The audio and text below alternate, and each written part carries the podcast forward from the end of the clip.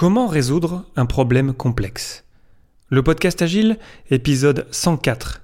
Abonnez-vous pour ne pas rater les prochains et rendez-vous sur lesagiles.com, on partage, on échange, on grandit ensemble dans le monde complexe. Avant de commencer, une courte annonce. Je viens de créer une page Tipeee si vous souhaitez m'encourager, si vous souhaitez contribuer au succès du podcast Agile, je vous invite à aller voir sur Tipeee, T-I-P-E-E-E, -E -E, il y a 3 E, tipeee.com. Vous pouvez euh, contribuer et euh, partager euh, des idées aussi de d'éventuelles récompenses que je pourrais vous proposer pour être contributeur sur Tipeee. Euh, je le fais pas parce que j'ai besoin d'argent pour créer le podcast Agile, c'est pas une question d'argent, c'est vraiment une question pour partager avec vous, vous permettre de contribuer au succès du podcast Agile, de, de, participer tout simplement à, son élaboration, et me proposer des, des idées, ça vous pouvez le faire depuis toujours quelque part, évidemment, mais c'est vraiment pour partager avec vous cette grande aventure du podcast Agile. Merci pour votre support, qu'il soit sur Tipeee, sur Twitter, sur LinkedIn, sur peu importe euh, où. Et puis euh, on est parti pour l'épisode 104. Bonne écoute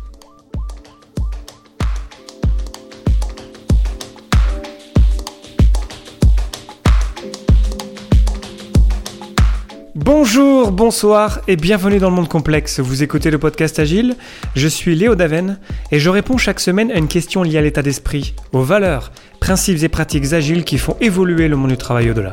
Merci d'être à l'écoute aujourd'hui et retrouvez tous les épisodes sur le site web du podcast, lepodcastagile.fr. Aujourd'hui, comment résoudre un problème complexe ou la systémique?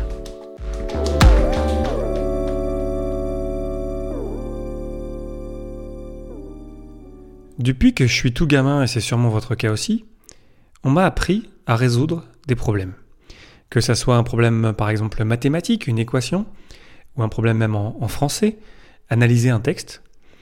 Et euh, ça a forgé mon identité, mon, ma pensée cartésienne, qui est de d'avoir le réflexe d'analyser, d'essayer de comprendre les choses pour ce qu'elles sont.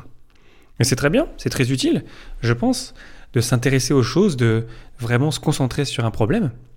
Mais le problème, c'est qu'aujourd'hui, dans le domaine du complexe, c'est quelque chose qui ne suffit plus.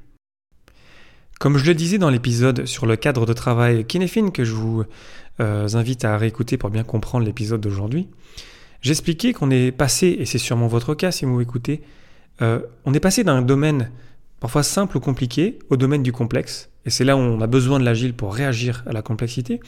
Et lorsqu'on est dans le domaine du complexe, lorsque, pour le dire très vite, on n'a plus toutes les cartes en main, lorsqu'il y a beaucoup d'incertitudes, on se rend compte qu'analyser les choses, passer beaucoup de temps à essayer de comprendre un problème de manière localisée, c'est pas très utile, ça, ça ne suffit pas pour arriver à le comprendre et arriver à le résoudre. Et c'est là où l'approche systémique vient nous aider. Alors qu'est-ce que c'est que l'approche systémique, la systémique? La systémique, ça vient du latin systema, ça veut dire ensemble organisé. Et c'est l'idée que lorsqu'on a un problème, lorsqu'on a quelque chose qu'on souhaite analyser, et qu'on est dans un ensemble euh, complexe, ça ne suffit plus de juste se concentrer sur ce problème-là, mais que c'est aussi très intéressant de s'intéresser, un, aux interactions autour de ce problème, donc de s'intéresser aux, aux, interactions avec le système dans son ensemble, autour, donc d'où son nom la systémique, et deux, de prendre du recul et de voir le problème pas juste localement, mais dans, dans son système. Donc encore une fois, pourquoi la systémique? De prendre du recul et de dézoomer, de se rendre compte que, en fait, peut-être que le problème qu'on est en train d'essayer de résoudre, il fait juste partie d'un, d'un tout, d'un système, et que même si on se concentre juste sur ce problème-là, en fait, on va toujours l'avoir parce qu'en fait, les implications sont plus importantes autour de ce problème, et que donc, c'est très intéressant de se poser la question des interactions, comme je le disais, et ensuite du système dans son ensemble.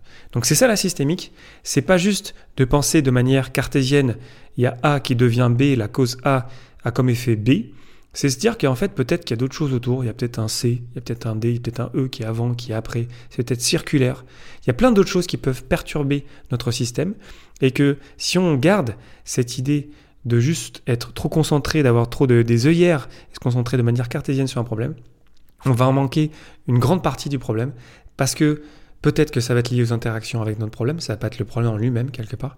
Et ensuite, le système autour a beaucoup d'influence, a beaucoup d'importance dans la manière dont on peut le résoudre et dont on peut arriver à voir les choses différemment.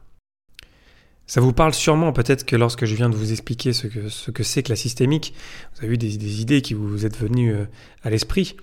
Et moi, clairement, lorsque j'ai découvert la systémique, je me suis rendu compte du pourquoi on avait dans des rétrospectives de sprint, on avait beaucoup d'activités qui proposaient en fait de, de voir les choses, par exemple sur un mur, et combien il y a d'activités qui nous permettent juste d'avoir une vision commune, de voir le système dans son ensemble.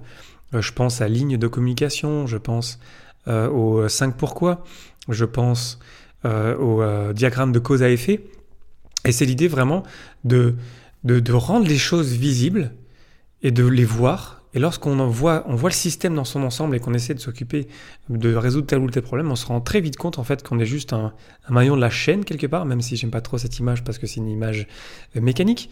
On fait partie du problème, mais on n'est pas le problème dans son ensemble et peut-être que le problème il est plus large. Et que si on essayait juste de résoudre notre problème de manière locale, on y arriverait peut-être de manière euh, temporaire, mais qu'il reviendrait de toute façon, d'une manière peut-être un peu différente, parce que le problème concernerait le système dans son ensemble.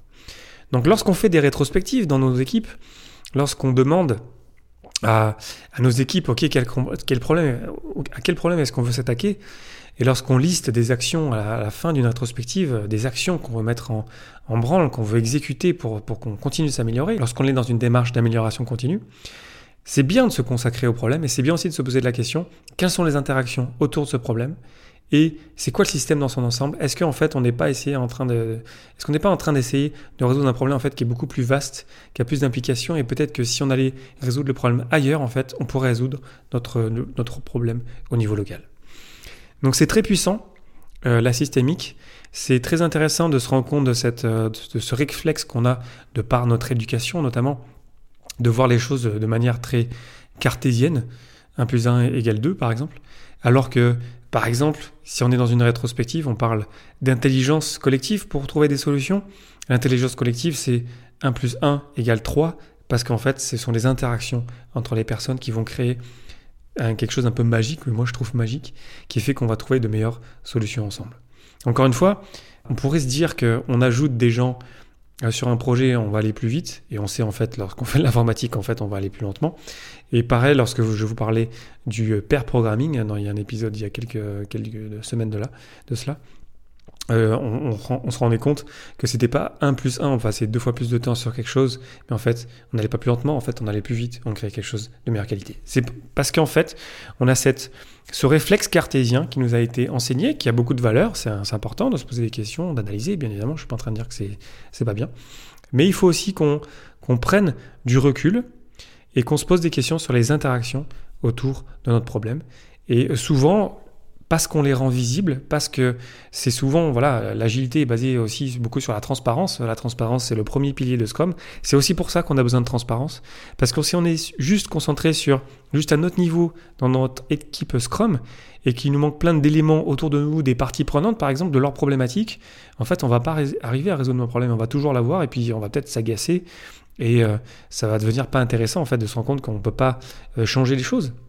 Et du coup, on va peut-être remettre en question l'amélioration continue. Donc, voyons les choses de manière plus globale. Prenons du recul, posons-nous, rendons les choses visibles à travers d'activités, par exemple, de rétrospective. Regardons les interactions. C'est souvent très intéressant, c'est souvent très intéressant, pardon, de, de se poser la question quelles sont les interactions? En fait, il y a souvent beaucoup de réponses, beaucoup d'idées qui nous viennent euh, de là. Et euh, ça va nous permettre de, mieux sentir les choses et se rendre compte que c'est plus complexe qu'il n'y paraît, que ce n'est plus juste 1 plus 1 égale 2, que ce n'est plus juste A implique B, mais qu'il y a plus de choses qui se passent autour de nous et qu'il y a d'autres choses qui pourraient nous impacter et qui pourraient nous aider si on les regardait, si on les prenait en considération à régler notre problème. Pour conclure, comment résoudre un problème complexe? On le sait, dans l'agile, on réagit à la complexité, on essaie de surfer sur la complexité ambiante. Et dans l'agile, il n'y a pas de réponse toute faite, il n'y a pas de réponse simple à un problème complexe. L'approche systémique, la systémique, nous explique qu'il faut aussi qu'on s'intéresse aux interactions autour de notre problème et qu'on voit aussi le problème dans son système global, dans l'ensemble organisé dans lequel fait partie notre problème. Et c'est comme ça qu'on va voir les choses différemment et en les rendant visibles, on va voir les choses différemment avec plus de recul et on va se rendre compte que nos solutions locales, nos solutions cartésiennes ne font pas de sens et qu'on pourrait adresser nos problèmes différemment. Pour terminer, je vous laisse avec une question comme d'habitude. Comment allez-vous rendre visibles les interactions et le système dans son ensemble? Autour de votre problème. Je vous invite à réagir sur le compte Twitter du podcast, le podcast Agile, sur mon compte euh, Twitter aussi, Léo Daven, sur le site du podcast, lepodcastagile.fr ou dans la communauté des agilistes, sur lesagilistes.com pour qu'on puisse échanger. Et je suis sûr qu'on peut avoir plein d'idées différentes pour rendre ça transparent, voir les choses, parce que lorsqu'on voit les choses, euh, souvent, bah, déjà le, fait de les voir, en fait, ça, nous donne beaucoup euh, d'indications et d'idées pour arriver à résoudre nos problèmes. Voilà, merci de m'avoir écouté, euh, je vous remercie pour votre attention et je vous souhaite une excellente journée soirée.